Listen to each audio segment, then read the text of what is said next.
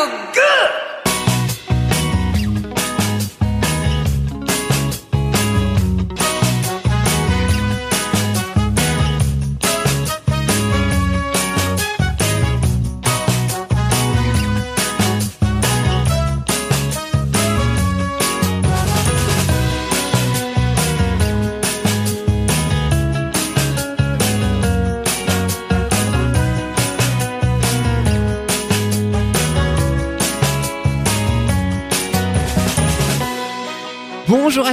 Bonjour à toutes, vous êtes bien sur RDL, c'est Yann sur le 103.5. Très heureux de vous retrouver comme chaque semaine pendant 1h30 à 7h ci pour une toute nouvelle émission. Elle s'appelle Bulle de bonheur, bulle au pluriel parce qu'il y aura trois bulles dans cette émission, donc plusieurs, mais il n'y aura qu'un seul bonheur, celui chaque semaine de vous retrouver. On va parler du bonheur dans le sens le plus large du terme, à travers la vie quotidienne et le bien-être, à travers plusieurs thèmes comme la sophrologie, la communication non violente, la relation entre euh, parents et enfants ou encore la culture grâce aux films et aux séries télé. Mais il y en aura d'autres. En voici trois euh, d'ailleurs, les trois qui nous concernent pour cette émission.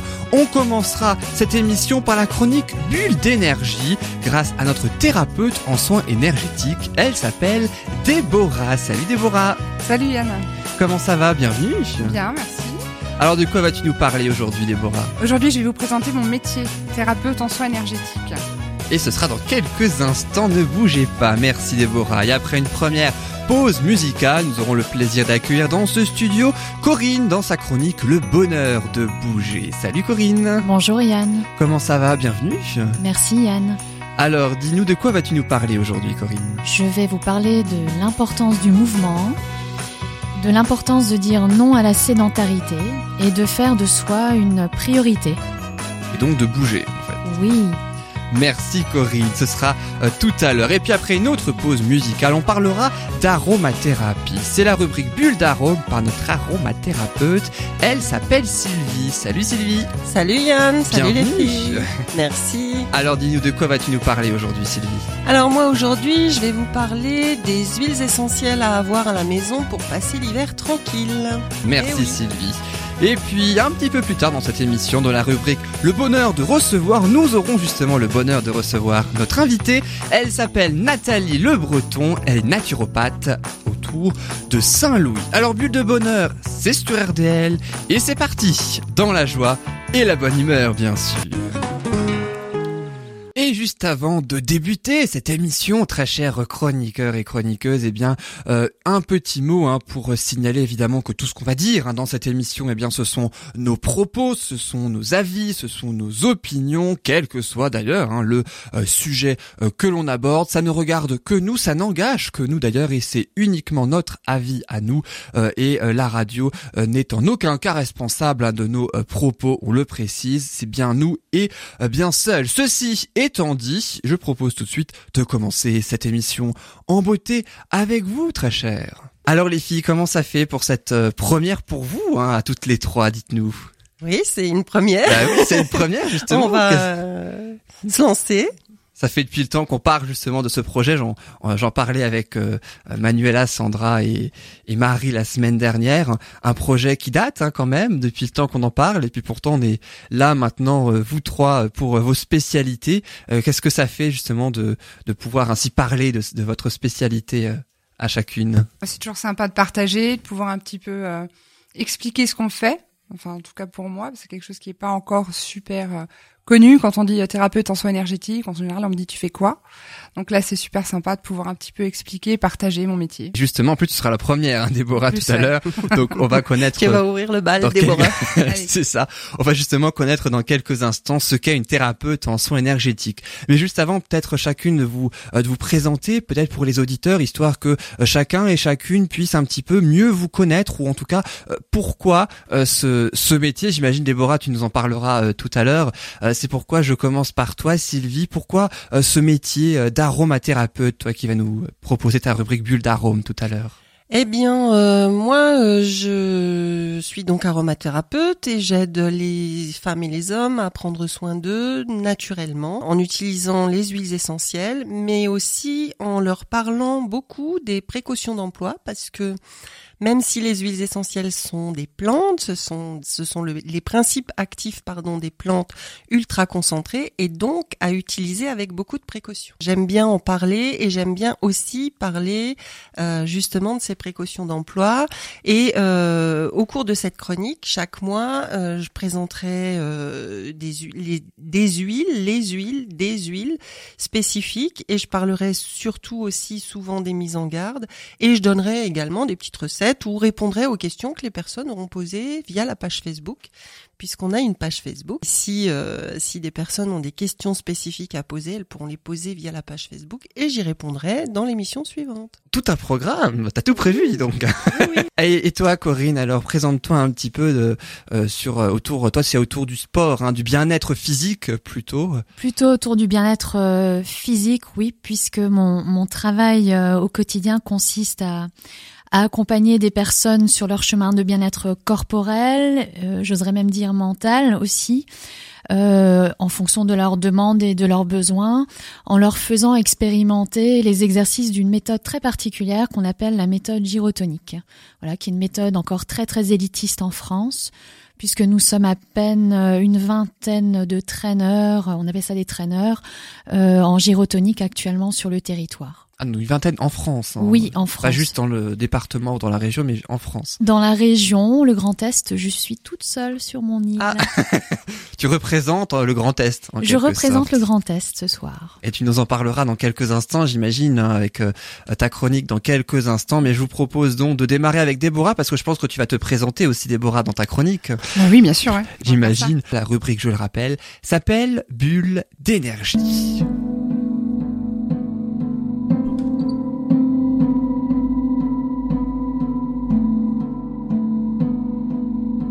Et dans ta rubrique bulle d'énergie, euh, Déborah, tu vas ainsi euh, nous parler de ton métier, donc de thérapeute en soins énergétiques. Qu'est-ce que c'est on sait, je pense qu'on connaît le terme thérapeute, mais thérapeute en soins énergétiques, qu'est-ce que c'est? Alors le thérapeute en soins énergétiques, ouais, c'est effectivement une question qu'on me pose souvent. Qu'est-ce que c'est ton métier? Qu'est-ce que tu vas nous faire? Qu'est-ce que tu nous fais? Alors ben, thérapeute en soins énergétiques, c'est une énergéticienne ou un énergéticien, c'est une personne qui ressent, qui perçoit les énergies qui nous entourent et qui va s'en servir pour soigner. Alors soigner à différents niveaux puisque on est trois choses. On n'est pas juste un corps, hein. on est une âme dans un corps doté d'un esprit. Aujourd'hui, au niveau de la médecine, on se rend compte qu'on prend beaucoup beaucoup soin du physique, du corps, mais on oublie un petit peu l'émotionnel, ce qui se passe derrière. Or, on sait aussi, maintenant, enfin, on sait, on, réapprend, parce que c'est quelque chose qui est vieux comme le monde, que les émotions euh, qui ne sont pas traitées et qui, qui nous perturbent et nous touchent profondément vont affecter au fur et à mesure le corps. Ces émotions viennent se cristalliser à différents endroits du corps et entre autres sur les points énergétiques. Donc la thérapeute en soins énergétiques, c'est sa première première fonction, on va dire, elle va dénouer tout ça, elle va nettoyer, elle va ôter les énergies euh, usées, on va dire ça comme ça, ou les énergies négatives qu'on peut attraper ou avoir euh, de différentes façons. Et une fois que c'est nettoyé, elle va recharger en énergie positive en se servant des énergies qui l'entourent. Et bien sûr, tout ça, ça s'apprend. Il y a toute une formation derrière, il y a une certaine, euh, certaine capacité à avoir au départ, euh, l'envie d'aider, l'envie de soigner, de faire du bien. Et puis après, ça s'apprend. C'est souvent des transmissions. On a, moi, j'ai eu le bonheur d'avoir une personne qui euh, qui m'a transmis son savoir en plus de mes formations, enfin de ce que moi je, je cherche à savoir, de ce que je maîtrise. Et donc à partir de là, ben, quand quelqu'un arrive chez un thérapeute en soins énergétiques, c'est qu'il a en général une grande envie de prendre soin de lui. Il a déjà essayé différentes choses qui n'arrivent pas à terme, hein, elles n'arrivent pas à se défaire de certaines choses. On va toucher euh, que ce soit la dépression, que ce soit un problème de sommeil, que ce soit une fatigue récurrente qui ne soit pas euh, soignable entre guillemets euh, simplement par euh, de la vitamine euh, XY naturelle, ça suffit pas. Plein de choses comme ça qui, qui ont trait à l'émotionnel et on va nettoyer par le biais des énergies. Après, ben, on me demande aussi souvent à qui s'adressent ces soins. Alors ces soins s'adressent à tout le monde. Il n'y a pas d'âge, il n'y a pas de conditions. Même sur des jeunes enfants Tout à fait. Ouais. Alors on travaille évidemment avec l'accord des parents sur les enfants, hein, de toute façon. Mais étant donné que nous ne sommes tous qu'énergie de la naissance au décès, vrai. euh, ce sont des soins qui, qui sont bons et euh, prodigués à toute personne, peu importe l'âge et la condition. Même à des tout petits bébés, des tout Oui. nouveau-nés? Même ont- avant la naissance. Même avant la naissance? On peut. Ah, ok. Oui, oui, on peut. On peut faire. Donc là, il n'y a pas du tout euh, Il n'y a pas de risque. Un soin énergétique, c'est quelque chose qui va faire du bien. Point. À partir du moment où il est bien fait. oui. évidemment. Parce qu'évidemment, l'énergie, bah, c'est comme tout. Hein. Il y a du positif, il y a du négatif. Mhm. On peut utiliser les choses à bon escient, à mauvais escient. Euh, à partir du moment où le thérapeute est dans le positif et qui va transmettre et aller vers l'aide et le soin, ça fera du bien, quoi qu'il en soit. On n'a pas besoin d'être plus mal pour aller prendre un soin énergétique. Bien au contraire, ça peut très bien être un entretien énergétique pour réaligner euh, tous les chakras et avoir euh, un, le fluide énergétique qui va qui va pouvoir passer à travers nous, puisque c'est un peu comme ça que ça passe. Hein ce qu'on appelle la Kundalini, va passer à travers nos sept chakras principaux. Donc ça, il euh, n'y a pas besoin d'attendre d'être dans un état dépressif euh, ou de grande fatigue pour aller voir un thérapeute, bien au contraire. Et pourtant, je pense que c'est souvent le cas. Et c'est souvent le cas, malheureusement. Ah, j'ai une question. Est-ce que pendant les grands changements de saison, on aurait justement intérêt à, à, venir te voir alors pour mieux supporter l'hiver ou pouvoir accueillir euh, le printemps? Et justement ne pas rater le coche comme ça arrive souvent? Alors il y a effectivement le printemps, l'hiver euh, qui sont assez euh, coriaces hein, au niveau des changements euh, d'énergie, c'est assez fort. Puis en plus nous on a la, la, grande idée de changer nos heures, hein, n'est-ce pas? Donc ça n'aide pas. Euh... grande idée, oui. oui la grande idée, j'aime beaucoup. Moi je suis pas trop bon mais bon effectivement, à ce moment-là, les énergies sont très fortes. Alors, euh, en hiver, c'est hum, le mode hibernation, hein, qu'on le veuille ou non, qui se met en place. Donc là, il y aurait besoin d'un petit coup de vitalité pour affronter tout ça et arriver à sortir du lit le matin et à mhm, bien mhm. s'ancrer euh, au niveau euh, du chakra racine. Puis au printemps, c'est un peu l'inverse. On va nettoyer. On va nettoyer un peu toutes les énergies grises et, un petit peu sombres de l'hiver et se rebooster pour repartir sur le printemps, l'hiver. Effectivement, c'est une bonne, bonne idée. Ouais. Il faudrait. Il faudrait effectivement. Un peu comme les cures détox, finalement, qu'on fait au changement de saison. Ça ressemble vraiment à ça. C'est exactement ça, mais c'est vraiment au point de vue énergétique. On est dans l'invisible, on est dans l'impalpable, et pourtant c'est ce qui nous compose et qu'on en prenne un peu plus soin. Mm. On va dire ça comme ça, effectivement. Après, en général, quand on démarre, donc c'est vraiment thérapeute, donc thérapie, une séance fera grand effet, mais ne suffira pas. Parce qu'à partir du moment où on traite au niveau de l'énergie, on va toucher l'émotionnel, on va aller en profondeur. Et dans nos vies actuelles, on a tendance à mettre des petits mouchoirs sur euh, ou mettre les petites choses dans un tiroir et puis on n'y pense plus, c'est réglé. Or non, ce n'est pas réglé. Il faut traiter à la source. Et toute émotion va donc toucher l'énergétique, qui va toucher le corps. Donc à un moment ou à un autre, il faudrait prendre soin de soi parce qu'on est tous confrontés dans nos vies à un moment ou à un autre à des choses qui nous contrarient à des choses plus profondes, comme par exemple la perte d'un être cher, etc. On s'en remet pas toujours facilement, on n'arrive pas toujours à remonter la pente, parce qu'à un moment donné, ça a tapé dans une faille, dans une faille énergétique qui a besoin d'être un petit peu nettoyée et euh, qui a besoin d'être soignée. C'est pas on peut, j'aime pas trop le terme du pansement, mais c'est un peu ça. On va nettoyer, on va essayer de, de faire en sorte que ça aille mieux de nouveau. Besoin d'être soigné, besoin d'être comblé. Tu parlais de faille, ça me fait penser un peu euh, combler la faille? Il y a un peu de ça, c'est-à-dire que euh, au niveau de l'émotionnel, si on voulait le visualiser, effectivement, au niveau de l'aura, donc l'aura c'est l'énergie qui nous entoure, hein, que chaque personne a autour de soi et dégage. Euh, quand on n'est pas bien, quand on a, par exemple, on va rester sur la paire de l'être cher, ça peut taper au niveau du cœur. Bien souvent, le chakra cœur est touché. Et effectivement, c'est comme s'il y avait une faille, comme on peut voir un petit mmh. peu au niveau terrestre. Mmh. Et quand ça, quand cette faille est là, elle est ouverte, ça va être la faiblesse du moment. Donc tout ce qu'on va pouvoir vivre va être intensifié. Ça va rentrer par cette petite faille. Effectivement, le, le thérapeute en soins énergétiques, il va nettoyer tout ce qui a pu aller s'ancrer là-dedans.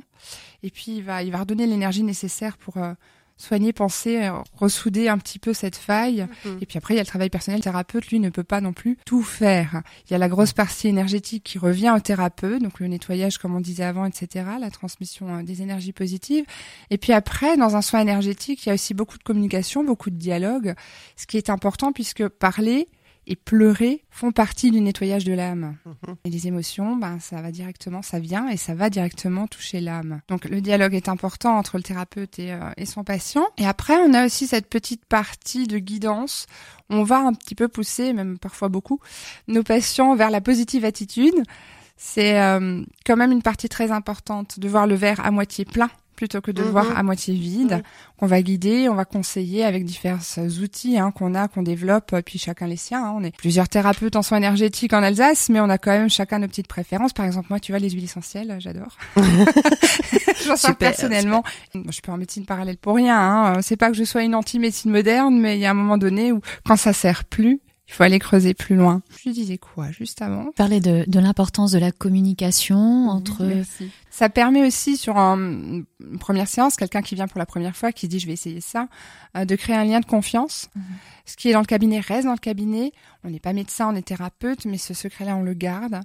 Donc il y a un moment donné où il y a hum, les confidences peuvent sortir, on peut nettoyer au niveau de l'âme en parlant et forcément le fait que la personne arrive à se dévoiler, nous on pourra aller plus profond au niveau du soin et aider encore plus et peut-être plus rapidement aussi. Une fois que ça s'est fait, c'est vrai que ben, vous sortez d'une d'un soin euh, chez moi par exemple. Si, si au niveau de l'énergétique il y a eu un très lourd travail, on peut avoir effectivement euh, l'après-midi ou le lendemain, euh, dire maintenant faut que j'aille dormir, je suis fatiguée, je suis crevée, j'en peux plus. Mhm. Parce qu'on aura ressent. eu, ça se ressentira parce que en général quand on n'est pas bien et que l'énergie est basse, ben on est on est fatigué d'une certaine façon. Mais une fois que ça s'est nettoyé et qu'on a rechargé en énergie positive, c'est comme si le baromètre euh, remontait d'un seul coup euh, au taquet. Donc ça crée une perturbation à ce niveau-là. Mais après, du coup, c'est reparti, ça va bien. Et puis en général, les gens, euh, les gens arrivent de nouveau à s'ancrer, à avancer et puis à stabiliser aussi les émotions. Alors je pense que tu vas avoir du mal à répondre à ma question parce que je le sais d'avance parce que toute personne est différente et que bah c'est pas évident de répondre à cette question-là mais à peu près en moyenne combien de séances sont nécessaires pour vraiment redonner euh, une énergie vitale en fait? Alors l'énergie vitale pure au niveau de l'énergétique, on peut y arriver. C'est comme tu dis, c'est selon, selon Oui, oui, la gravité enfin- de la situation. Maintenant, en moyenne, pour qu'une personne se sente vraiment bien et d'attaque, on tourne entre 3 et 4. Ce qui ne veut pas dire qu'il va y avoir pas de rechute, puisque on va avancer par euh, palier, entre guillemets.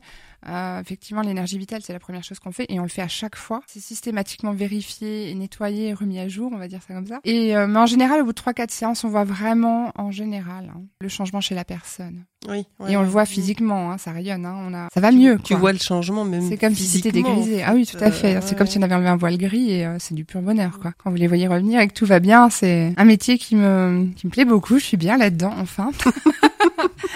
T'as Donc, euh, trouvé ta voie. Voilà, c'est ça. Au niveau des soins, donc le thérapeute en soins énergétiques va toucher au karma, quelque chose dont qu'on développera. Je vous donne les thèmes, on développera au fur et à mesure des émissions. hein. Mhm.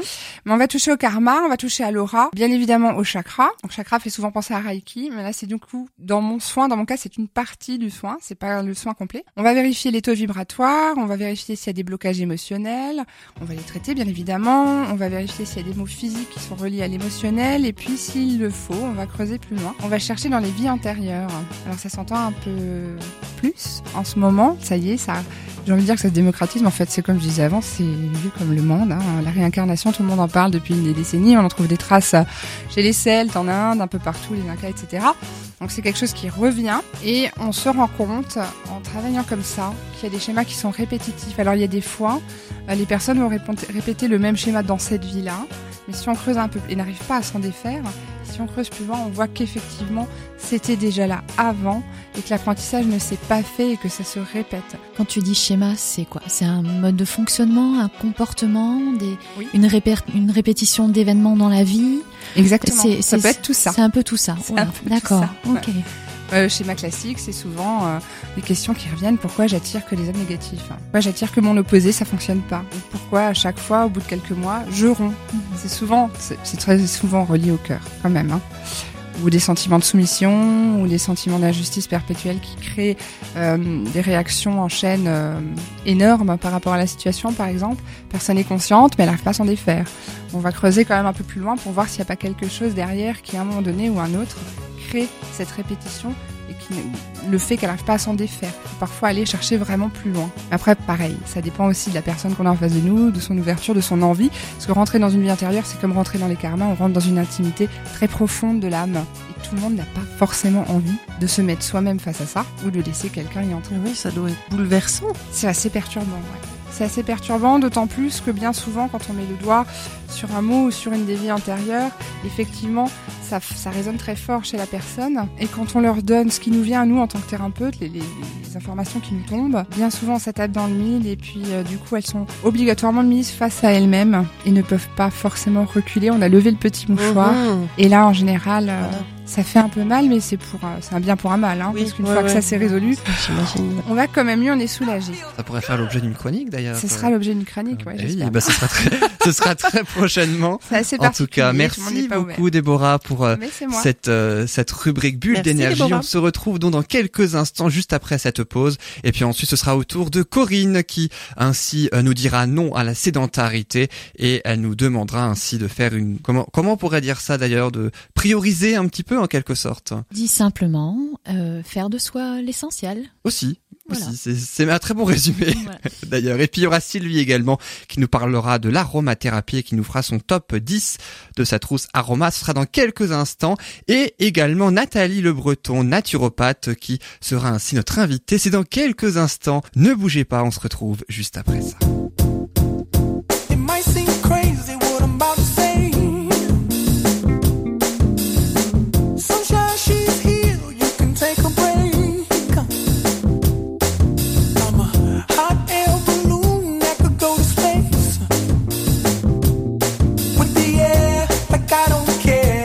By the way.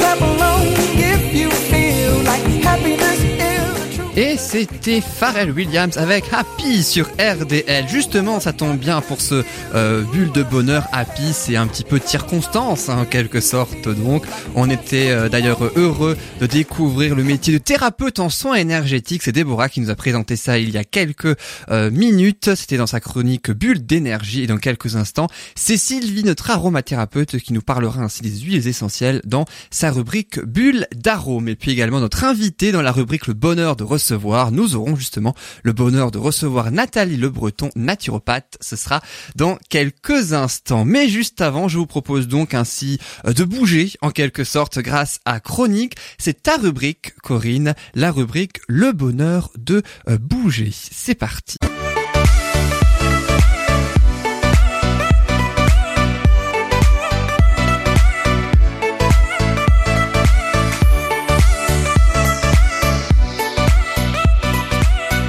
Et alors Corinne, tu vas nous, présenter une chronique avec un, un nom qui m'intrigue, personnellement en tout cas. Dites non à la sédentarité et faites de vous une priorité. Oui, Yann. Alors, je vais commencer par euh, deux citations, en fait, euh, qui viennent de Julio Horvath, qui est le fondateur euh, de la méthode avec laquelle je travaille, la méthode de mouvement avec laquelle je travaille. Première citation pour faire la transition avec notre thérapeute en soins énergétiques. Et Julio Horvath, donc, qui a une, expérience très longue dans, dans, le mouvement, dans le sport aussi, et même dans la danse, puisqu'il était danseur à très haut niveau, nous dit que quand nous trouvons l'équilibre et la liberté physique, c'est plus facile de trouver ces qualités sur le plan émotionnel. La deuxième chose qu'il nous répète souvent quand on quand on travaille avec lui, c'est que euh, la nature, dans la, nature des choses est de est de c'est le mouvement. La vie c'est mouvement et l'expression de l'existence est mouvement. Et quand quelque chose ne, je dis quelque chose, quelque chose ne bouge plus, eh bien c'est l'ex- l'expression malheureusement de la mort. C'est une, une note un petit peu sombre, mais pourtant c'est c'est une c'est une une grande réalité. Alors Donc, le l'importance mouvement, c'est la vie. le mouvement, c'est la vie, autrement dit, voilà, dit avec un peu plus de gaieté, avec un peu plus, plus de bonheur, effectivement. Alors, j'aimerais faire un petit tour d'horizon. Qui parmi vous a une activité physique, régulière ou pas, et de quel type? J'ai une activité physique, mais j'ai du mal à être régulière. hein, par Ah. contre, Qu'est-ce est que deux. tu fais? J'ai pas le temps. Écoute, je suis retournée en salle, Ah, faire un très peu bien. de cardio et euh, Oui, me reformer, on va dire. après, euh, Reformer. relâchement, mais sans chercher forcément euh, perdre de poids ou n'importe quoi. C'est Mhm. essentiellement pour bouger un petit peu, me sentir mieux, parce que, bah, comme tu dis, sans mouvement, euh, on s'encrasse, quoi. on se sent moins bien. Et toi, Sylvie? Ben, peu moi, j'ai jamais été une adepte du sport. D'accord. En revanche, ce que j'aime beaucoup et ce que je fais- pratique beaucoup ou fais beaucoup au quotidien, c'est marcher. Je marche euh, pas mal, je marche, oui, beaucoup. En fait, j'essaye de tout faire à pied parce que ça j'aime bien. Et puis, euh, effectivement, c'est le mouvement et ça me permet de me maintenir en forme. Je sens vraiment la différence euh, physiquement. Euh, mais après, euh, voilà, le sport, ça a jamais été trop mon. D'accord. Oui. Alors marcher, c'est excellent et euh, nous verrons ça tout à l'heure. On n'est pas obligé vraiment de, de s'investir ou de s'impliquer dans un sport ou ce qu'on appelle communément euh, un sport. Euh, rester en mouvement, c'est pas forcément euh, euh, avoir un entraînement physique poussé, avoir une activité physique avec euh, des compétitions à l'issue. Rester en mouvement, ça peut se faire aussi de manière très très douce. D'une manière générale, no- notre mode de vie actuellement est justement caractérisé par euh, par sa sédentarité. On passe un temps incroyable devant son ordinateur, déjà au travail. On rentre, on va consulter ses mails, on est sur les réseaux toujours soit devant son smartphone, soit devant son ordinateur, donc à bouger finalement très très peu. Certaines personnes vont avoir la sagesse de se rendre à leur lieu de travail à vélo, à pied, et je ne peux qu'encourager ça parce que c'est déjà ça Mhm. j'oserais Ouais. dire, parce que la sédentarité a un, un effet néfaste sur l'organisme. Sédentarité, en fait, pourrait presque être synonyme de stagnation. Et euh, je pense que tu seras peut-être Oui, d'accord avec moi. La stagnation va engendrer aussi sou- souvent des troubles majeurs euh, physiques, psychiques ou même euh, émotionnels. En fait, hein. quand il n'y a plus cette mise en mouvement, quand on stagne, ben ça bouillonne, ça macère. Et euh, euh, sur le plan physique, entre autres, en fin de compte, c'est une situation qui euh, qui peut avoir des conséquences, des fois même euh, un petit peu euh, un petit peu dramatique. Le mouvement physique, en fait, si je comprends bien, ramène aussi du mouvement dans la vie d'une manière générale, dans Oh, sa vie, a- enfin, oui, il y a dans, un dans lien. ce qui se passe aussi dans, notre vie, en fait.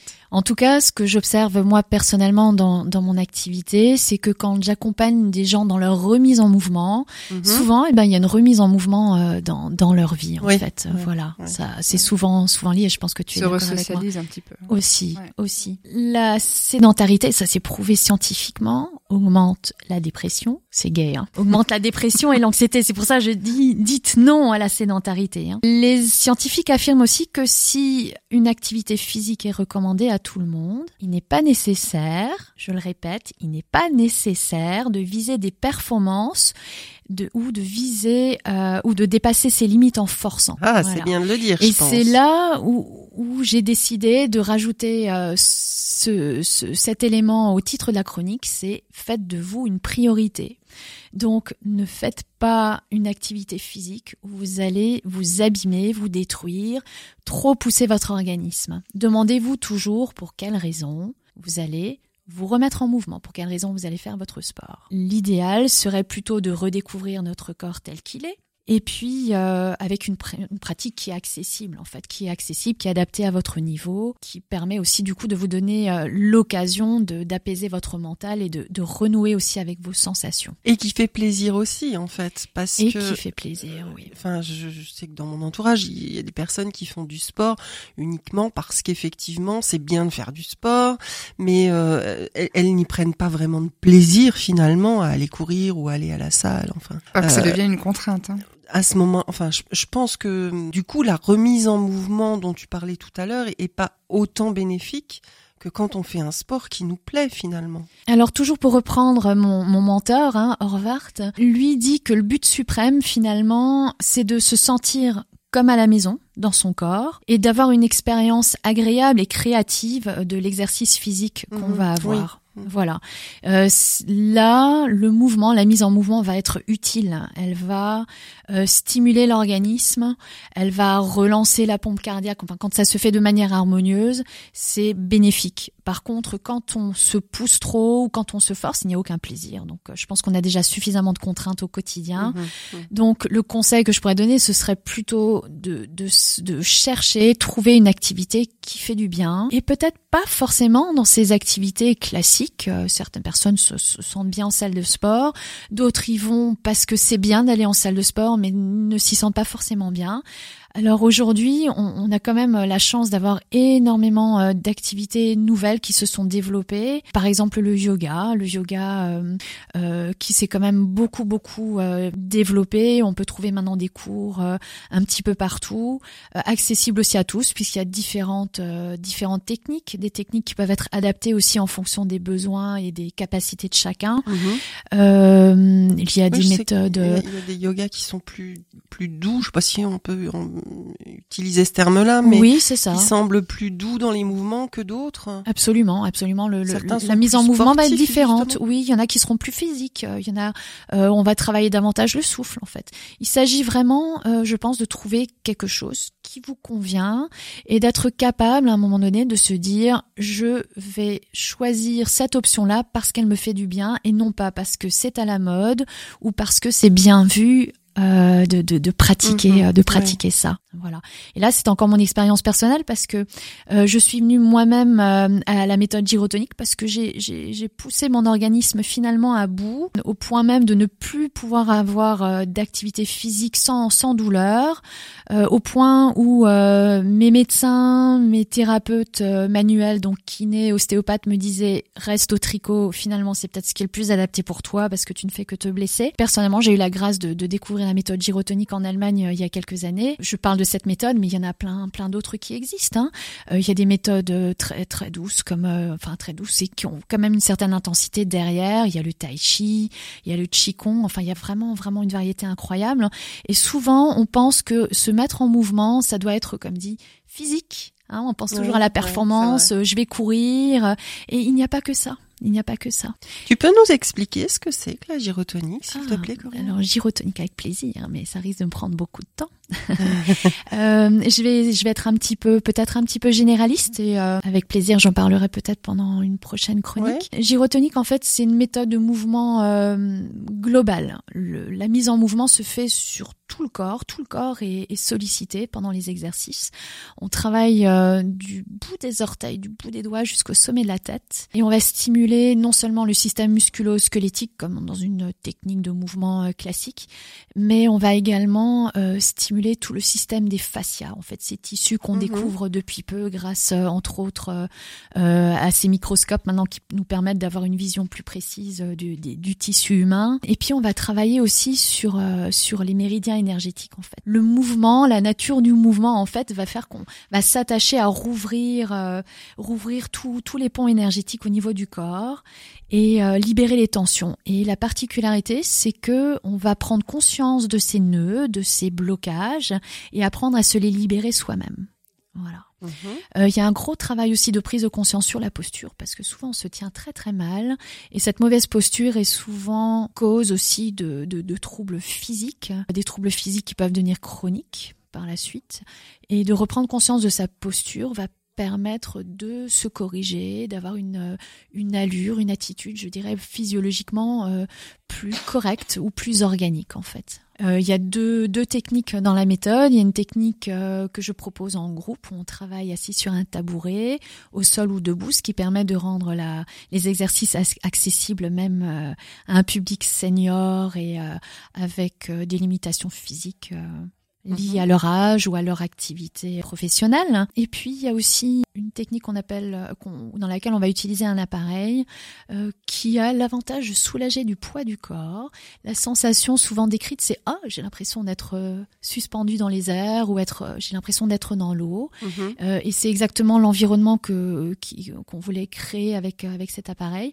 On va on va faire- une mise en mouvement en, en décompressant au maximum justement les articulations et euh, en travaillant à la fois la stabilité, l'allongement, l'étirement et euh, et surtout la concentration. Je connaissais pas du tout cette euh, technique. Alors en fait. c'est, comme je le disais tout à l'heure, c'est une méthode qui est très élitiste en France. Nous sommes à peine une, une vingtaine à l'enseigner.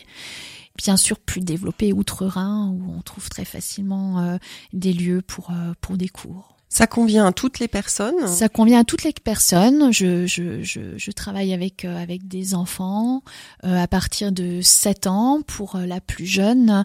Et puis, euh, ça convient aussi à une population senior ou très senior. Il m'est arrivé Mhm. de, de, de, de partager cette méthode avec des personnes en maison de retraite où la, la plus âgée avait 96 ans. Oh. Voilà. C'est bien.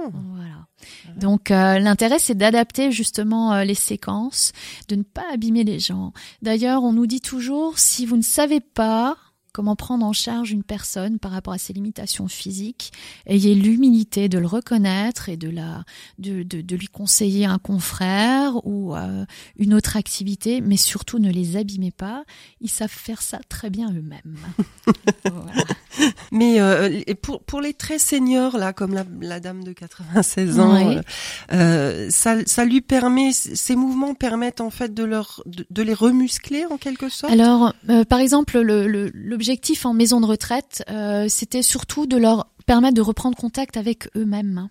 Mhm. Euh, maintenant, dans le cas précis, pré- précis des, des maisons de retraite, les personnes sont, sont finalement coupées un peu d'elles-mêmes, même du contact avec elles-mêmes, puisqu'on va leur faire la toilette, on va les accompagner pour euh, différentes activités. Ils n'ont plus, ils perdent de plus en plus d'autonomie. Mhm. Et euh, mon intervention s'est inscrite justement dans un projet de L'intitulé du projet, c'était de, de donner plus d'autonomie de nouveau euh, aux pensionnaires de la, de la maison de retraite.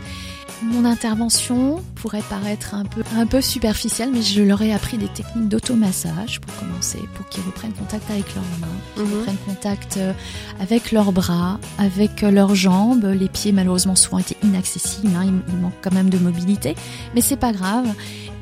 Ça a redonné l'envie à certains de reprendre soin d'elles-mêmes. Certaines Ah, personnes euh, refaire leur toilette et puis euh, euh, voilà, ce, ce, ce, ce- le fait de renouer avec elles-mêmes, en fait, de, de, de se reprendre en main finalement et de, de se remettre au centre finalement de la journée, de pas juste être à simplement assister à ce qui se passe dans la Mhm. journée, mais à être de nouveau partie prenante de Bah, ce je qui se crois passe que- pour eux. en fait. Se reprendre en main a tout dit en fait. Oui, c'est ça. expression que tu as utilisée tout à l'heure, je crois que ça a tout dit en fait. C'est ça. Ouais, ouais. C'est ça. Ça parle certainement à plus d'une personne. Se reprendre en main, ou, des fois on fait, des, on fait une pause dans le sport, ou des fois on n'a pas le temps, comme disait euh, Déborah, ou ce genre de choses, et puis on a envie de s'y remettre. Et pourtant, c'est plus facile à dire qu'à faire. Je peux, enfin, c'est pas que je peux en témoigner, mais c'est un peu mon cas aussi. C'est quand on veut s'y remettre, mais qu'on ne sait pas forcément comment, ou quel sport, ou ou comment bouger en fait, ou comment bouger correctement, ou comment bouger de manière euh, de manière fidèle à son corps. Je sais pas trop comment dire. Oui. Alors, il est, possible aujourd'hui, beaucoup de, complexes sportifs proposent souvent à la période de la rentrée euh, scolaire de septembre d'ailleurs, euh, des séances découvertes pour, pour des activités diverses. Et j'invite vraiment, je vous invite vraiment tous à, participer à ces séances, à ne pas avoir peur d'y aller, de passer, de faire le premier pas. Et puis surtout à ne pas avoir peur de dire non, ça, ça ne me convient pas. Des fois, il faut un peu se pousser, mais il faut surtout respecter ses limites en fait. Il faut que ça convienne, Exactement. faut que ça nous plaise. Exactement. Exactement. Et ce sera un très beau mot de la fin, en tout cas, euh, de faire faire le sport qui nous convient, en quelque sorte. C'est ça. Très bien. Merci beaucoup, Corinne, pour euh, Merci à vous. pour cette euh, rubrique. Et puis, dans quelques instants, juste après la pause musicale, eh bien, c'est Sylvie euh, qui nous présentera dans sa chronique Bulle d'arôme son top 10 hein, dans sa trousse aromathérapie. Et puis, notre invitée Nathalie Le Breton, naturopathe. On se retrouve dans quelques instants, juste après cette chanson. À tout de suite.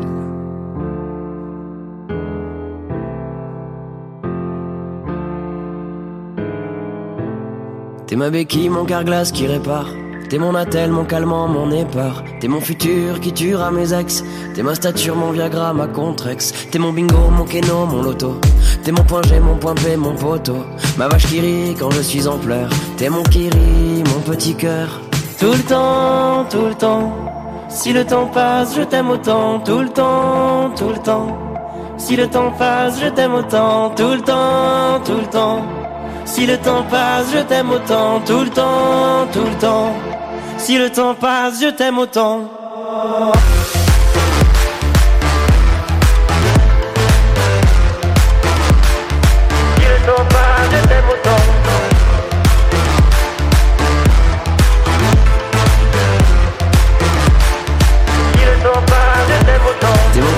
Mon mercurochrome. T'es moins stupide que nous qui sommes des hommes. T'es mon encens, mon parfum, douce odeur. T'es mon sapin sur mon rétroviseur. T'es mon écharpe, mon bonnet et mes gants. T'es mon palmier dans mon verre de rousse blanc. T'es ma station essence quand je me perds. T'es mon week-end, ma première bière. Tout le temps, tout le temps.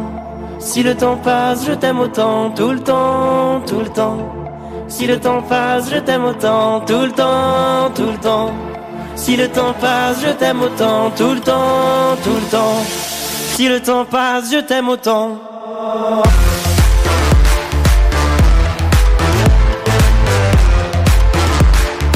Si le temps passe, je t'aime autant.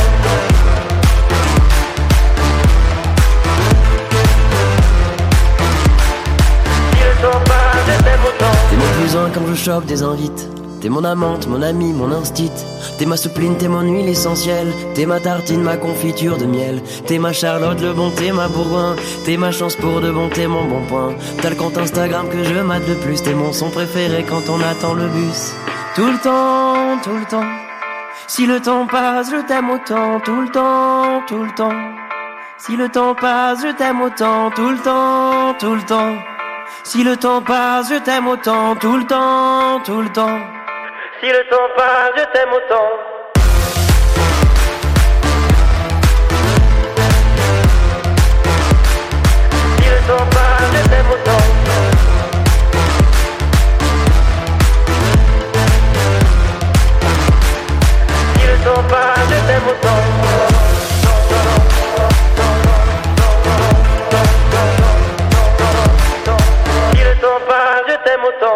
Et c'était Boulevard Désert avec tout le temps. Ça tombe bien d'ailleurs parce que dans cette chanson, il parle justement des huiles essentielles. Alors ça fait une transition parfaite avec la rubrique Bulle d'arôme par notre aromathérapeute. Elle s'appelle Sylvie et c'est parti.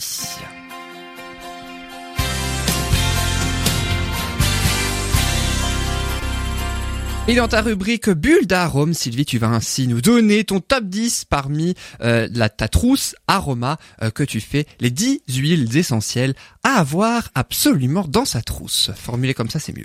Oui, oui, et euh, qui plus est l'hiver de préférence. En tout cas, celles que je vais citer là sont vraiment une sélection qui a été faite euh, euh, pour l'hiver principalement. Après, certaines servent aussi euh, évidemment euh, pour les autres saisons. Hein.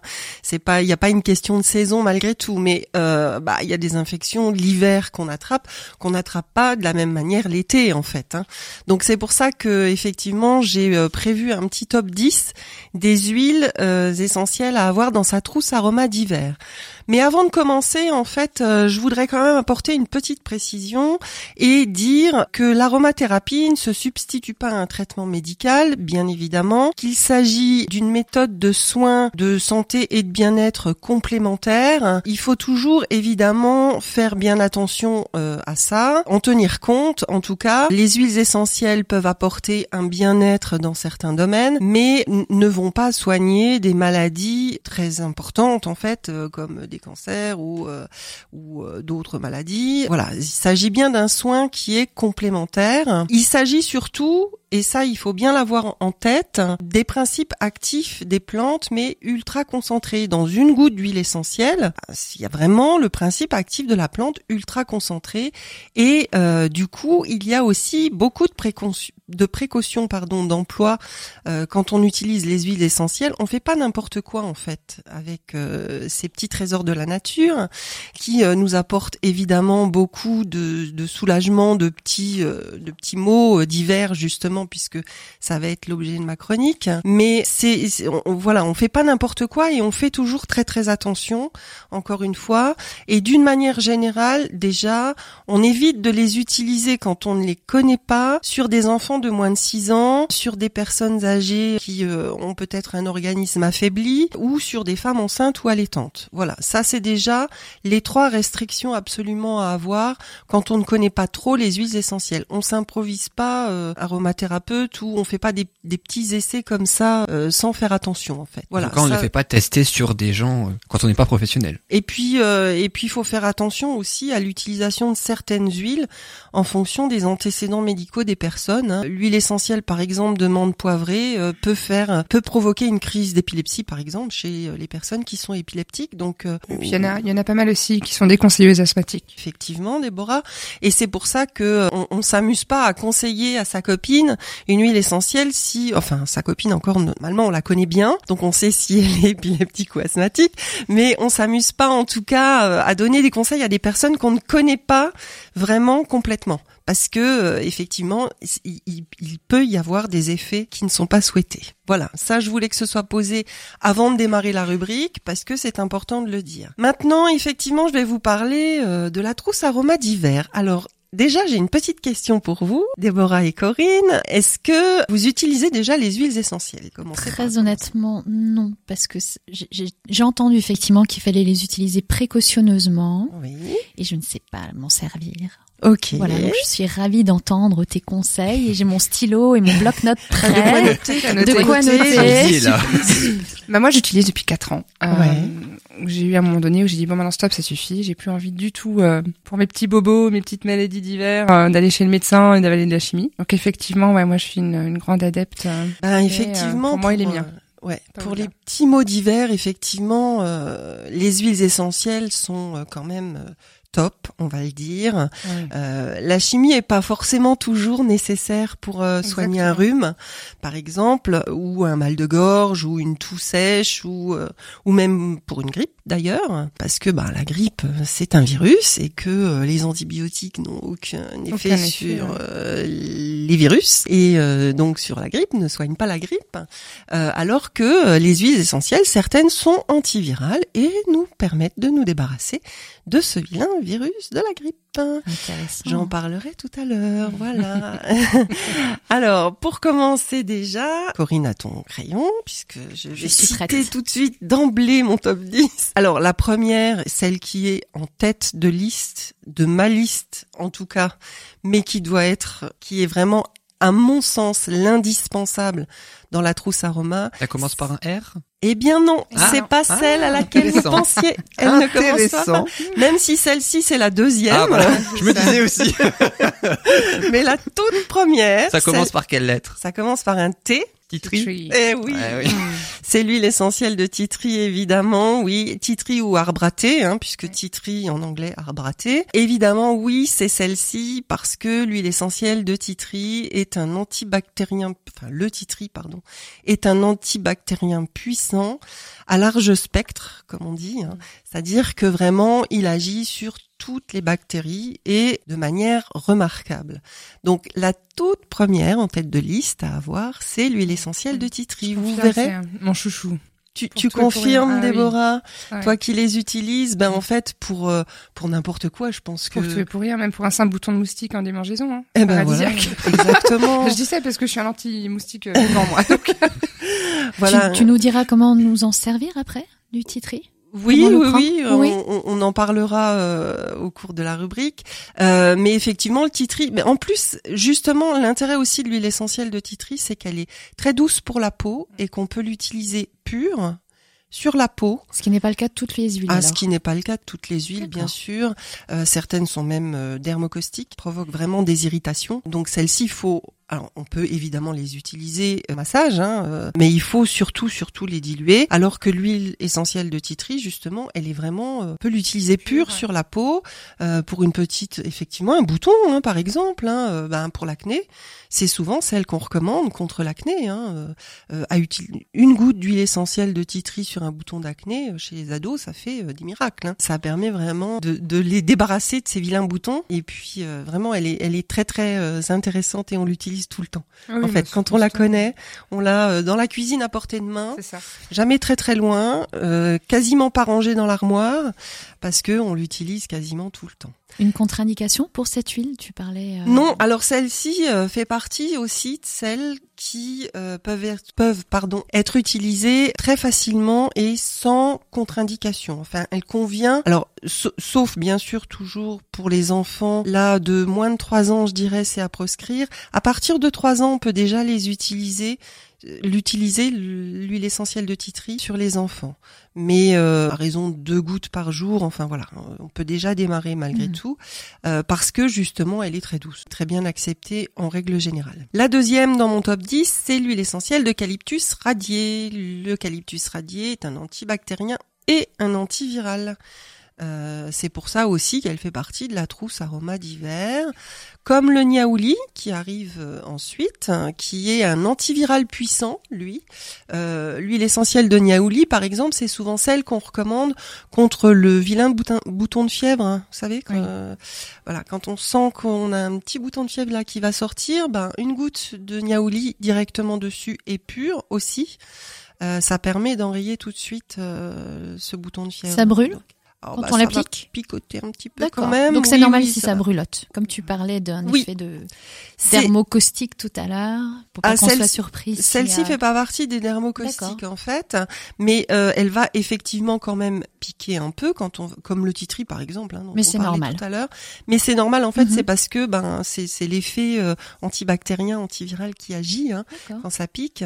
Euh, la dermocausticité c'est encore autre chose en fait, ça provoque carrément une brûlure en fait sur la peau. Enfin ça peut provoquer une Ouais. brûlure sur la peau, une irritation en tout cas très très euh, sérieuse et, et très grave. Hein. Euh, Celles-ci sont pas dermocaustiques, font pas partie en tout cas des huiles qui sont dermocaustiques. hein. Donc, euh, Mais un picotement est normal. mais un picotement là est normal parce que ben elles agissent hein, Oui. tout simplement quand on les applique. hein. Et puis les Aouli, ça sent bon. Enfin, moi, je trouve. Ah oui, tu trouves Ah ouais, Ah oui, tu aimes bien l'odeur du niaouli Ouais. Oui, elle est pas l'odeur la effectivement hein. n'est pas désagréable. Non, c'est pas la pire, mais c'est pas ma préférée non Mais plus, c'est ceci sûr. mais voilà, autre chose, chacun mais, a euh, ses goûts aussi et ses, euh, ses odeurs préférées. Euh, celle que j'ai inscrite ensuite dans mon top 10, c'est la lavande aspic. Alors la lavande aspic, pour deux raisons en fait, dans la trousse aroma d'hiver, parce qu'elle est expectorante et mucolytique, c'est-à-dire qu'elle permet d'évacuer les glaires quand on a une toux grasse, hein, ce qu'on appelle une toux grasse. Voilà, elle va permettre justement de fluidifier euh, et d'évacuer. hein. Mais euh, la lavande aspic, elle fera partie aussi de la trousse aroma d'été pour une autre raison, c'est parce qu'elle est sur la peau en application cutanée, puisque là, si je vous parle de, de cette huile essentielle dans la trousse aroma comme expectorante et mucolytique, c'est parce que là, on va l'utiliser soit en massage du thorax quand on a une toux grasse, soit en inhalation. Mais par contre, dans la trousse d'été, elle est intéressante aussi parce que c'est l'huile essentielle qu'on recommande justement pour désinfecter et cicatriser les piqûres de moustiques. Eh oui. Déborah, Ah tu parlais des Oui, ma moustiques tout à aussi, l'heure. Euh, Celle-ci vraiment a un très grand intérêt l'été pour ça parce qu'elle fait les deux en un. Une goutte de lavande aspic sur une piqûre de moustique ou une piqûre d'insecte, d'une manière générale, ça va permettre de désinfecter et de cicatriser en même temps. La suivante dans la trousse aroma, c'est celle qui commence par un R. Ah, Donc, celle dont on pensait, Celle ça de- je pensais au début. bah, dis- C'est ce que je veux le dire. Comment ça Ravizara. Vas-y, Vas-y, dites-le, dites-le, dites-le. Le Rafinzara, puisque c'est un anti-infectieux exceptionnel. Comment tu Donc, écris ça? R-A-V-I-N-T-S-A-R-A. Ravint Zara. D'accord. Ou Ravensar, c'est la même chose, hein, c'est ça. hein. Alors, il existe deux types de Ravensar. On l'appelle aussi Ravensar pour faire plus court, mais il faut pas la confondre avec le Ravensar aromatique, qui est une autre huile essentielle qu'on a plus de mal à trouver d'ailleurs, qui vient de Madagascar d'ailleurs. je- Ce sont deux plantes différentes, le Ravinzara et le Ravensar aromatique. Ce sont deux huiles essentielles différentes. Elles ont les mêmes propriétés, mais l'une est plus puissante que l'autre. En fait, le Ravinzara, pour le coup, c'est vraiment l'anti-infectieux qui va vous permettre de passer l'hiver tranquille, que le Ravensar aromatique va avoir un effet sur les petits rhumes légers, mais va pas aider à vous débarrasser euh, du- d'une grippe ou enfin quelque chose de Ouais, plus costaud en fait. hein. La suivante, c'est l'épinette noire. L'épinette noire, parce que associée au pin sylvestre qui suit l'épinette noire dans ma liste, ce sont les deux en fait euh, qu'on formule ensemble pour créer une synergie anti-fatigue. On parlait euh, tout à l'heure, aussi bien dans la rubrique de Déborah que celle de Corinne, de l'hiver et du fait que l'hiver on tourne un petit peu au ralenti euh, au niveau énergétique ou euh, même euh, au niveau mouvement, etc. Bah c'est vrai qu'en ce moment on se sent beaucoup plus fatigué, on se sent un petit peu à plat, enfin on tourne un petit peu au ralenti et l'association de l'épinette noire et du pin sylvestre. En massage des surrénales, c'est-à-dire ces petites euh, glandes qui sont euh, au-dessus des reins, euh, ça va permettre de relancer un peu la machine euh, et vraiment de de de, de sentir, euh, de- enfin comment dire, d'avoir un, un coup de boost le matin. Quand on utilise cette synergie le matin après la douche, ça peut quasiment remplacer le petit café du matin qui nous donne C'est cet élan, ouais, pour démarrer la journée. Et puis euh, et puis l'association des deux a aussi cet effet euh, sur le système nerveux central qui permet autant d'avoir de l'énergie le matin euh, et toute la matinée et, et jusqu'au milieu de l'après-midi, mais euh, les effets évidemment vont s'estomper dans l'après-midi et ça va aider aussi à retrouver du calme pour le soir, pour la fin de journée et permettre de, de retrouver l'équilibre euh, jour-nuit. en Un fait. rythme. Un rythme, Mhm. voilà, euh, qu'on peut perdre en fait l'hiver. Hein. Soit on est un peu tout le temps sur les nerfs et du coup euh, on a du mal le soir à se détendre et à s'endormir et à retrouver euh, de, la, de la détente avant d'aller euh, au lit. Autant euh, ça, ça va vraiment permettre de, de donner de l'énergie le matin, mais d'aider aussi à euh, la détente en fin de journée. Enfin, rééquilibrer en fait le système nerveux central. Euh, le citron est aussi intéressant dans la trousse d'hiver hein, parce que c'est aussi un antifatigue et il a également des propriétés antivirales. Pour la diffusion euh, antiseptique dans la maison, le sapin est recommandé. En plus, c'est très très agréable à diffuser. Alors ça, c'est un bonheur. Tu parlais de Ah, l'odeur du niaouli tout Ah oui. à l'heure, Déborah, Ouais, mais sapin, alors le sapin euh, en diffusion, c'est juste un pur bonheur. On a l'impression qu'on se promène dans une forêt de sapins. C'est vraiment euh, très sympa. Et puis la dernière dans mon top 10, c'est le thym. Le thym à tujanol, qui est un anti-infectieux mais doux. En fait, il existe plusieurs variétés de thym. Il y a le thym à tujanol, le thym à thymol, le thym à linalol. Euh, chacun a des... Alors elles ont... Ces trois variétés de thym ont des propriétés en fait euh, euh, mucolytiques et expectorantes aussi. Mais euh, le thym à tujanol est vraiment celle à favoriser parce que c'est un anti-infectieux doux en fait.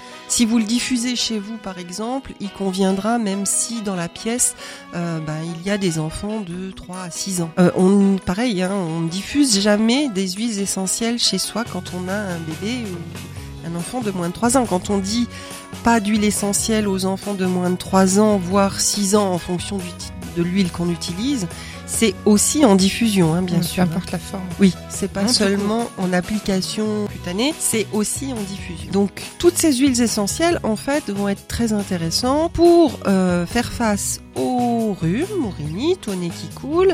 Euh, par exemple, si euh, vous avez rhume, ou le nez qui coule, vous pouvez très facilement faire une synergie de titri, d'eucalyptus radié et de ravinzara et euh, utiliser en massage, en inhalation ou en diffusion. Ça va permettre effectivement de vous débarrasser de votre rhume votre rhinite. Pour la bronchite, on va favoriser évidemment des huiles essentielles anti-infectieuses, l'eucalyptus radié que j'ai cité tout à l'heure, le niaouli, le pin sylvestre par exemple, ou le ravinzara ou le titri. En- comment tu l'utilises alors? Tu le toujours en, en massage ou en comment? Pour les bronchites, oui, Oui. plutôt, on va favoriser plutôt effectivement le massage et euh, le massage du thorax, du dos.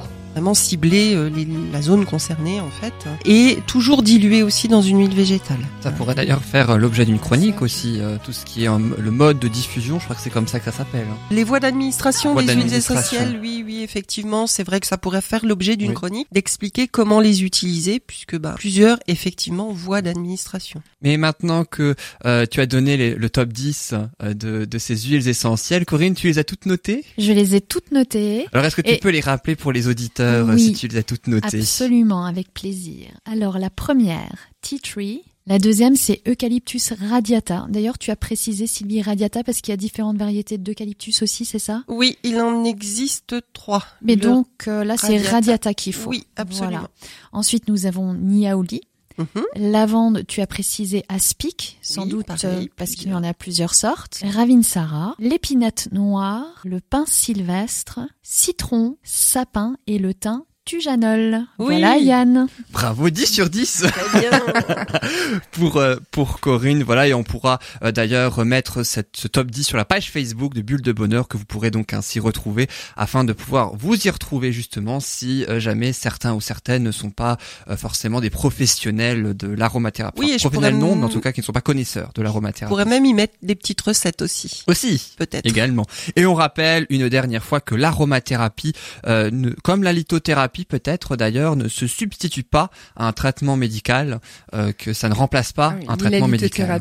euh, ni les soins énergétiques, hein, c'est En effet, complémentaire. oui, tout à fait. en effet, il y a plein de choses qui ne se substituent pas à un traitement médical. C'est aussi important euh, de euh, le rappeler. Merci beaucoup Sylvie donc pour ce top 10 Merci. de ta trousse aroma. Et tout de suite est ainsi euh, la rubrique Le bonheur de recevoir. Toujours vivant, rassurez-vous, toujours la banane, toujours debout. Je suis retapé, remis sur pied, droit sur mes guiboles, ressuscité. Tout ce qui tombe autour de moi, c'est l'hécatombe, c'est Guernica. Tout ce qui tombe, tombe à tour de bras. Et moi je suis toujours là, toujours vivant, rassurez-vous, toujours la banane, toujours debout. Il est pas né ou mal barré, le crétin qui voudra m'enterrer. Je fais plus les télés, j'ai même pas internet. Arrêtez de parler aux radios, aux gazettes. Ils m'ont cru disparu, on me croit oublié. Ils cassaient trop du cul, je continue de chanter.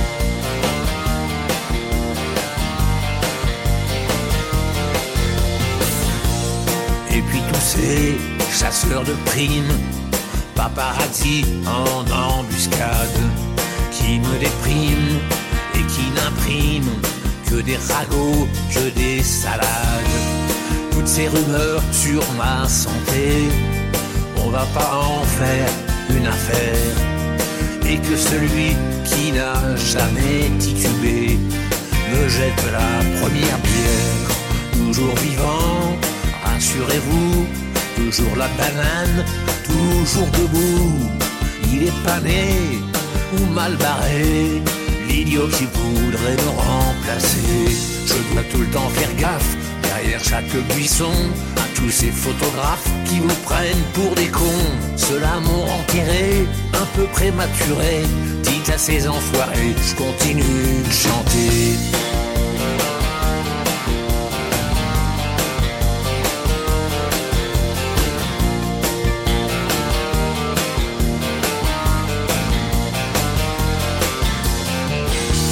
Je ne vous ai jamais oublié.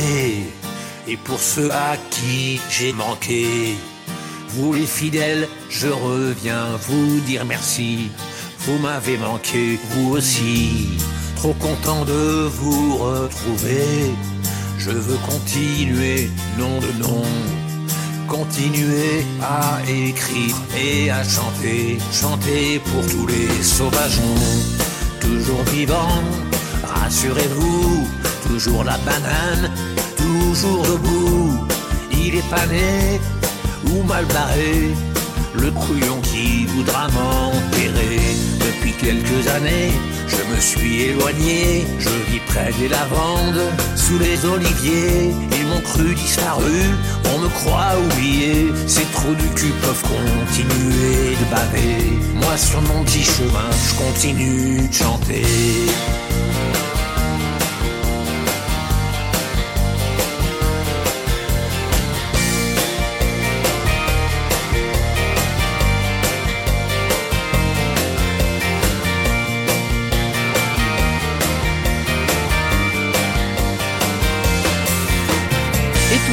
C'est ainsi euh, la rubrique Le bonheur de recevoir. C'est notre invité donc du jour avec Nathalie Le Breton.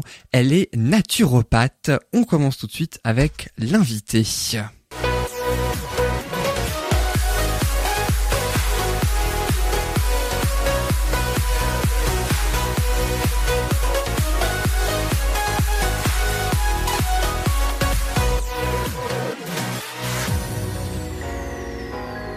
Et dans la rubrique Le bonheur de recevoir, donc nous avons ainsi le bonheur de recevoir Nathalie Le Breton qui est naturopathe. Bonjour Nathalie Le Breton. Bonjour. Merci beaucoup d'avoir accepté notre invitation dans Bulle de Bonheur et merci d'avoir patienté aussi euh, afin de, vous, de nous parler donc de la naturopathie. Vous exercez, si je me trompe pas, aux environs de Saint-Louis, hein, c'est ça? C'est exact.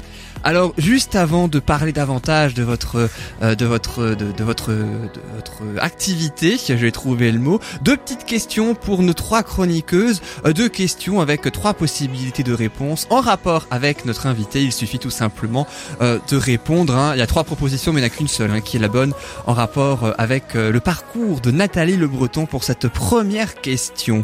Quelle formation Nathalie Le Breton n'a-t-elle pas suivi dans son parcours de naturopathe Trois possibilités de réponse. Le diplôme de naturopathie scientifique, un BTS en médecine naturelle ou un DUT de chimie. Et c'est l'invité en personne qui nous donnera la réponse. Corinne, Déborah et Sylvie, alors. Quelle, formation n'a-t-elle pas suivi, hein, je précise hein. La- Le, le BTS en médecine, euh, comment tu as dit Médecine? En médecine naturelle, tu penses? Déborah, qu'est-ce que tu en dis? Ouais, je dirais pareil parce que j'ai pas trop d'idées. Et, et Corinne? Je dirais le DUT en chimie. le DUT de chimie. Ouais. Et c'est l'invité en personne, Nathalie Le Breton, qui va nous donner la réponse. Euh, alors j'ai fait un BTS en fait euh, de diététique, j'ai fait un DUT de chimie, mais j'ai pas fait du tout de BTS euh, En médecine en naturelle. médecine naturelle. Je ne suis même pas sûre que ça existe, Non, ça vrai. Ça n'existe pas, non. En non, tout pas cas, pas encore, un BTS. mais ça pourrait, Pas euh, ça encore. pourrait être mis en place effectivement. Pourquoi pas Ce Par serait une belle avez- avancée. Par contre, vous avez un diplôme de naturopathie scientifique. Ah Ça, oui, vrai. oui, ça par contre c'est sûr, effectivement. Je suis naturopathe diplômée et fière de l'être. Et vous êtes certifié FENA, F-E-N-A, aussi, hein, Fédération Française des Écoles de Naturopathie. C'est exact, oui. Et vous êtes aussi agréé Omnes, l'organisation de la médecine naturelle et éducation euh, sanitaire. Oui, voilà, en d'où mon idée de BTS en médecine naturelle, c'était l'Omnes, donc... euh, Ouais, L'Omnes, en fait, c'est une association de professionnels des naturopathes de France, en fait. hein. C'est vraiment euh, eux qui nous aident aussi à, à nous, euh, comment dire, à nous développer dans la profession. euh, c'est un petit peu le soutien. euh, donc- vous aide effectivement pour tout et n'importe quoi, j'imagine, entre guillemets. Oui, et puis alors c'est très intéressant aussi parce que euh, non seulement ils aident les naturopathes, mais ils vont aussi aider finalement les clients à la recherche de naturopathes. Ah oui, ah oui. Donc ils les référencent et puis euh, voilà, ils les, ils les mettent en contact. Donc c'est euh, c'est très utile aussi. Et la deuxième question, toujours en rapport avec vous, Nathalie Le Breton, cette fois sur votre profession. Quel outil Nathalie Le Breton n'utilise-t-elle pas en tant que naturopathe? Trois possibilités de réponse. A. Les ondes magnétiques. B. La réflexologie. C. L'alimentation. Alors, est-ce que Corinne, Déborah ou Sylvie, vous avez une idée Les ondes magnétiques, la réflexologie ou l'alimentation Quel outil n'utilise-t-elle pas encore une fois Je dirais aussi les ondes magnétiques. Moi Déborah Ouais, pareil. ouais. Toi aussi La réponse Oui, moi c'est bien, c'est un sans faute. Bravo Et par contre, vous utilisez la réflexologie, l'alimentation, entre autres. Entre autres, oui, oui. En fait, euh, le naturopathe a un certain nombre d'outils et euh, finalement, chaque naturopathe va avoir euh, ses affinités par rapport à certains outils. Et euh, moi, j'utilise essentiellement, bien sûr, l'alimentation, mais entre autres aussi euh, la phytothérapie, l'aroma, euh, les, les fleurs de bac, euh, voilà. Donc vous connaissez un peu les huiles essentielles. du coup. Oui, voilà. mais vous je êtes dans la chronique de tout à l'heure de Sylvie, bulle d'arôme. Oui, oui, bien sûr. bah, oui, oui. il y a- Des choses que vous connaissiez déjà. Effectivement, effectivement, mais bon après voilà, je ne suis pas aromathérapeute et ça c'est important de le dire. Hein. Un aromathérapeute c'est quelqu'un qui est vraiment spécialisé dans les huiles essentielles. C'est un métier à part et le naturopathe euh, voilà a des bonnes connaissances en aromathérapie, mais il n'est pas aromathérapeute. C'est important de le préciser. Ça fait partie, je crois, du cursus de formation. Il y a un module quand même, Oui. aromathérapie, dans le- la formation de naturopathe. Ah oui, oui, bien sûr, hein, bien sûr. Oui, une grosse partie aussi. euh, Ça dépend bien sûr des écoles, puisque euh, voilà, elles n'ont pas toutes le même programme, mais bien sûr que ça fait partie ouais, ouais, de, de- des outils du naturopathe. Et, Et, euh, et donc, vous avez les 10 huiles dans votre trousse euh, aromative. Alors, c'est très intéressant. Non, je n'avais pas l'épinette noire. mais c'est pour toutes ça. les autres, vous les aviez. Oui, Ah, voilà. Donc, c'est qu'effectivement, vous connaissez vraiment bien en, en aromathérapie. bah oui, oui, oui, je me, je me soigne euh, de toute façon essentiellement avec euh, la- les huiles essentielles et je soigne aussi ma petite puce euh, qui a 4 ans avec les huiles essentielles euh, donc euh, depuis euh, depuis un an et elle se porte comme un charme. Donc voilà, c'est parfait. Celles qui sont réservées aux enfants. Ah oui, alors Eh par oui. contre, oui, c'est pour ça que je l'utilise à titre personnel en toute connaissance de cause et euh, effectivement, il faut vraiment le, le, le préciser. Alors, c'est vrai que euh, vous, vous nous avez dit que vous connaissiez plusieurs domaines, la phytothérapie, l'aromathérapie, euh, entre autres. Vous connaissiez énormément de domaines. Est-ce qu'on peut dire qu'un naturopathe, du coup, c'est un petit peu conforme? Alors, je mets des guillemets, évidemment, hein, parce que l'expression n'est pas tout à fait appropriée, mais c'est pour l'image. Est-ce qu'un naturopathe, c'est euh, une sorte de, de médecin généraliste, mais du naturel, en quelque sorte. Alors effectivement, c'est bien de mettre entre guillemets, on n'est pas médecin du tout. On vient vraiment en complément du médecin traitant, mais oui, on est des généralistes. Et en fait, je dirais même un peu plus, euh, on est des hygiénistes de vie, des éducateurs de santé. Et donc en fait, on va tout simplement accompagner la personne dans sa globalité, et surtout en, en, en la rendant autonome dans son dans sa prise en charge dans voilà elle est responsable et actrice de sa santé et c'est l'objectif aussi de la mission du naturopathe quoi. Et la naturopathie, elle non plus, ne se substitue pas à un traitement médical. Ah non, certainement pas. Euh, elle vient vraiment en complément. C'est-à-dire que euh, on a l'habitude de dire en fait que le, le médecin traitant, lui, il va gérer la pathologie. Nous, on va vraiment accompagner la personne euh, dans ses objectifs et dans ses attentes en fait. Et alors justement, à quoi sert la naturopathie du coup pour pour le patient ou le client, je sais pas comment vous dites. Alors, euh, on va dire le client ou le consultant si vous préférez. En fait, la naturopathie, ça va vraiment euh, permettre de conserver euh, la santé, en fait, tout simplement, ou de euh, euh, d'optimiser la santé euh, d'une manière globale. Pour ce faire, en fait, on, le, le- naturopathe va en fait faire un, ce qu'on appelle un bilan de vitalité. Donc ça, souvent, c'est au niveau de la première séance. hein, ça dure quand même deux heures. On va vraiment faire connaissance avec la personne, mais dans sa globalité. On va la prendre sur toute sa voilà. La, la- la naturopathie est une médecine holistique.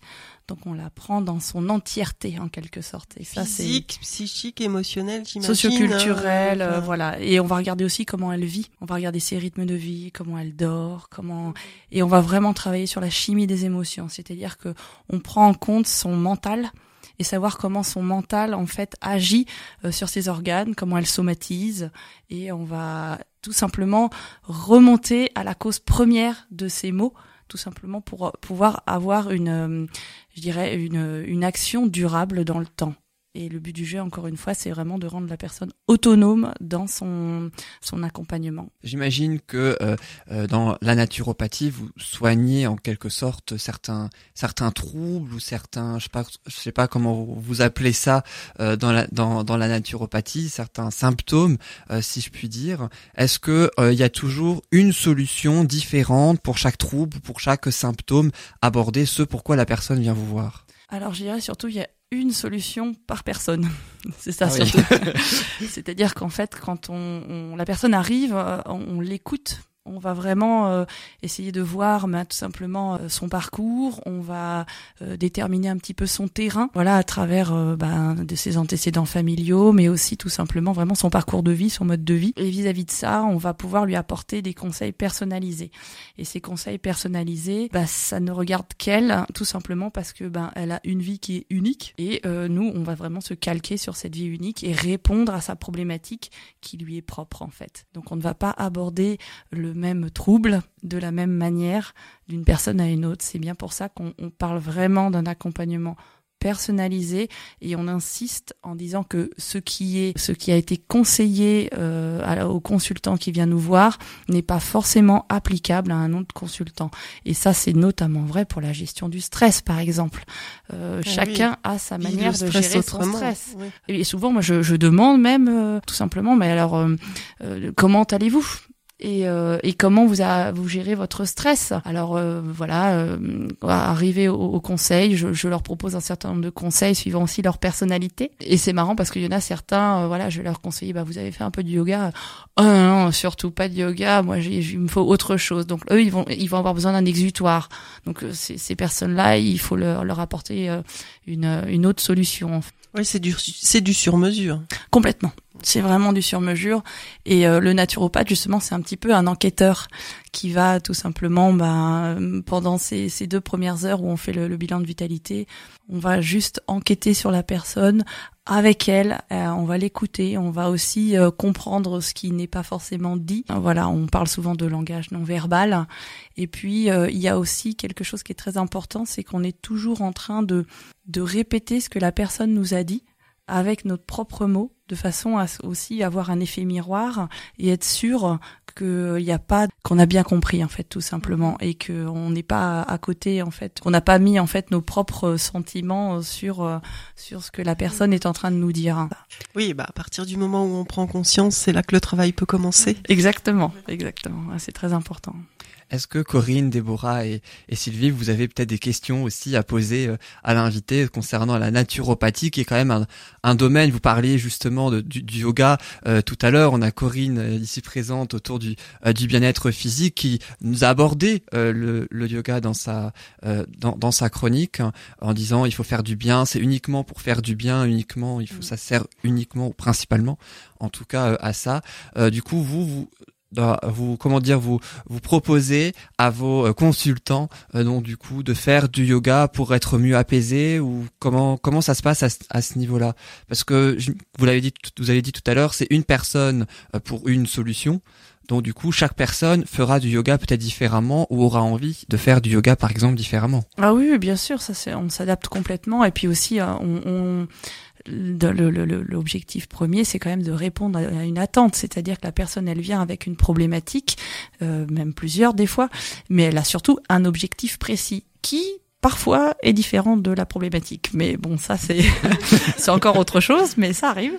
Et donc effectivement, en fait, euh, pour reprendre ce que disait Corinne tout à l'heure et euh, que j'ai vraiment adoré, c'est euh, le mouvement. On va en fait tout simplement apporter du mouvement, de la vie chez la personne euh, qui souvent voilà euh, c'est un petit peu arrêté Euh, on parle en naturopathie euh, de de- d'homéodynamie hein. c'est c'est vraiment voilà euh, les fluides qui circulent c'est c'est de la vie c'est de la dynamique dans l'organisme dans les, même au niveau cellulaire hein. on est on va vraiment très loin et euh, et donc en fait oui s'ils ont besoin de, de de yoga ils le pratiqueront. Et d'ailleurs il n'y a pas un yoga mais il y a plein de yoga. Donc ils le pratiqueront suivant ce qui euh, ce qui leur correspond. Mais il n'y a pas que ça en fait bien non, sûr que non. il n'y a pas que ça, n'est-ce pas? Il y a la gyrotonique aussi. aussi. Voilà qui est à mon avis une euh, un bel outil aussi. Donc du coup, en quelque sorte, pour qu'on s'y concerne le bien-être physique, du coup, le yoga sert pour euh, se- s'entretenir, on va dire entre guillemets à l'extérieur, et la nature, la naturopathie plutôt à l'intérieur. oui Oui, en quelque sorte, mais euh, je pense que c'est vraiment deux choses euh, très complémentaires en fait. Hein, euh, mais effectivement, la naturopathie, on va vraiment agir sur le corps et on va rétablir en fait l'organisme.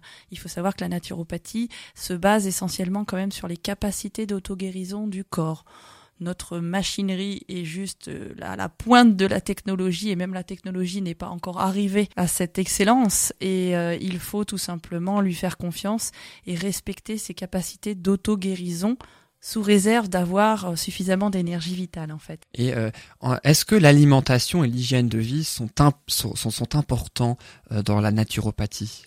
C'est même essentiel en fait. Et en quoi? Bah, Tout simplement parce qu'on a un petit peu ce qu'on mange en quelque sorte.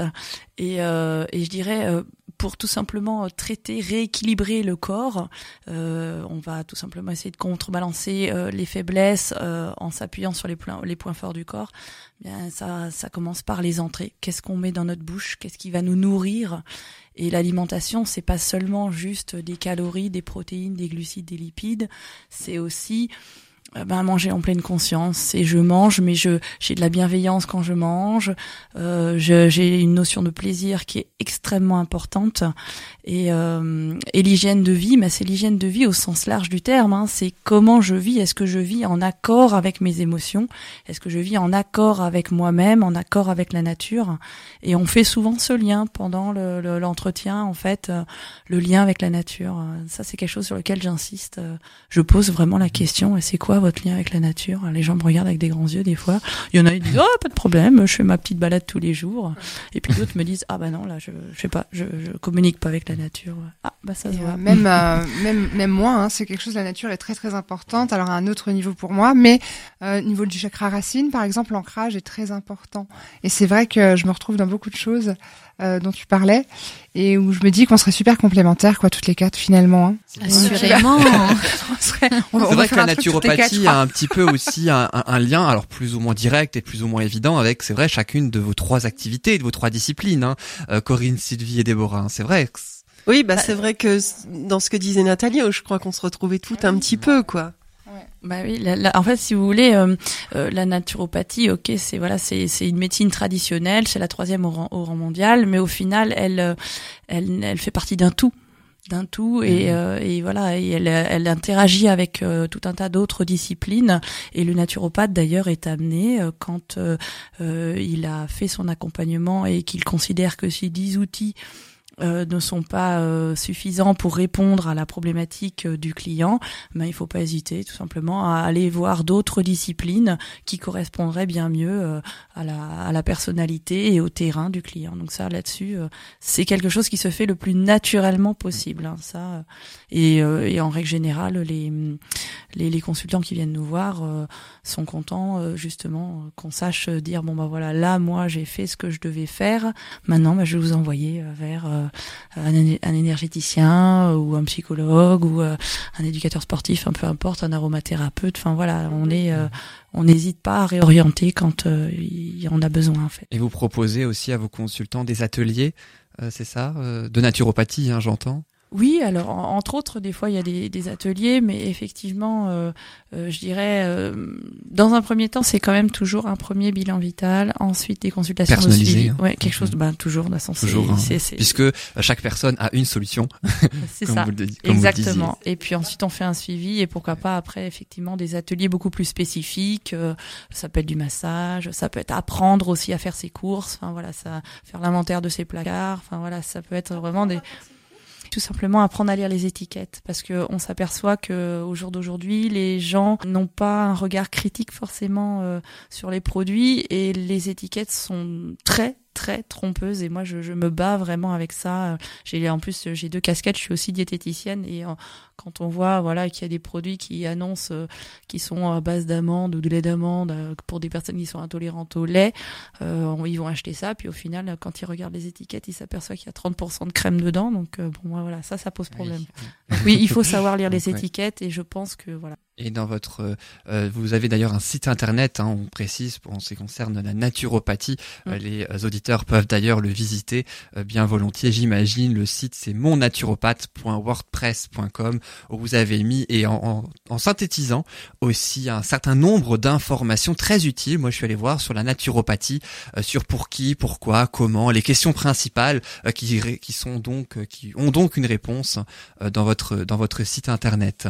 En tout cas, merci beaucoup Nathalie Le Breton d'avoir été avec nous Merci à vous. pour euh, cette euh, euh, cette euh, ce, le- la chronique, je vais y arriver, le bonheur de recevoir. euh, donc, hein, vous avez un cabinet à Saint-Louis, hein, c'est ça hein? Oui, oui, j'ai un cabinet à Saint-Louis, puis j'en j'en profite aussi pour de- parler d'une formation de naturopathie qui va s'ouvrir à Mulhouse. Euh, c'est une formation professionnalisante euh, euh, qui est la première, je dirais, dans le sud Alsace. Elle répond à une demande, en fait, tout simplement. Et il s'agit en fait euh, d'appui formation. Et je vous invite à découvrir la page naturopathie, justement, sur euh, www.formationpédagogique.fr ou alors tout, simplement sur Facebook, appui formation. et cette formation va ouvrir en septembre 2019. Et on est des, quand on était allé dans les salons justement en début d'année, on a eu déjà un franc succès parce que les, les même les jeunes euh, commencent maintenant à, à vouloir euh, devenir naturopathe. Donc ça c'est vraiment chouette. Et vous recherchez donc des personnes. euh, Oui, alors effectivement, on, non seulement en fait, euh, on recherche aussi euh, des, des intervenants euh, et j'en profite d'ailleurs pour lancer un appel s'il y a des, des intervenants qui sont spécialisés notamment en- dans la bioélectronique de Vincent et la typomorphologie. Et euh, je lancerai même un appel beaucoup plus large en fait s'il y a des médecins traitants qui veulent euh, euh, tout simplement venir faire des petites conférences au sein de la formation pour parler de la relation entre le médecin traitant et le naturopathe. Euh, ce serait vraiment formidable hein, puisque euh, c'est quelque chose qui euh, qui est en fait porté sur l'avenir. Et on mettra sur notre page Facebook d'ailleurs toutes les informations, en particulier, entre autres, hein, évidemment, le site internet pour cette formation qui s'appelle Appui Formation en un mot, hein, c'est ça? Oui, c'est ça. Très bien. Merci beaucoup Merci Nathalie Le. Breton pour euh, avoir accepté donc de participer à cette rubrique le bonheur de recevoir dans cette émission euh, Bulle de bonheur qui se termine déjà. Merci beaucoup à, à nos trois chroniqueuses, à Corinne, à Déborah et puis à Sylvie. Comment ça s'est passé pour cette première euh, pour euh, chacune de vous trois alors Bah, plutôt bien, c'était fort agréable. Sylvie Oui, bah oui, pareil. euh, J'avais encore plein de choses à dire, mais finalement ça passe très vite. Ah, Ça passe très très Donc vite. c'est bien parce que j'ai euh, j'ai déjà le sujet pratiquement de ma prochaine chronique, ou presque, ou en tout cas d'une prochaine, peut-être pas la prochaine. Et Corinne J'ai eu le trac. J'ai encore le Ça trac. pas entendu. Non, j'ai pas entendu. Mais c'était un réel plaisir. Ben, partagez en tout cas. Merci beaucoup à toutes les quatre avec euh, Nathalie Le Breton euh, également. Et vous pouvez bien évidemment euh, retrouver notre page Facebook Bulle de Bonheur. Alors, la semaine prochaine, la semaine prochaine, eh bien, nous accueillerons trois nouvelles chroniqueuses pour trois nouveaux thèmes. Il y aura Annick qui nous parlera de la communication non violente, Patricia qui nous parlera dans sa rubrique Bulle de douceur de la sophrologie et enfin Christelle pour l'enfance et parentalité. Ce sera dans sa rubrique Famille Bulle. Encore merci à vous toutes. Merci. Excellente fin de journée à tous et vous retrouverez la suite de la programmation sur RDL 103.5. On se donne rendez-vous la semaine prochaine, même jour, même heure pour Bulle de bonheur. À bientôt. Salut à tous.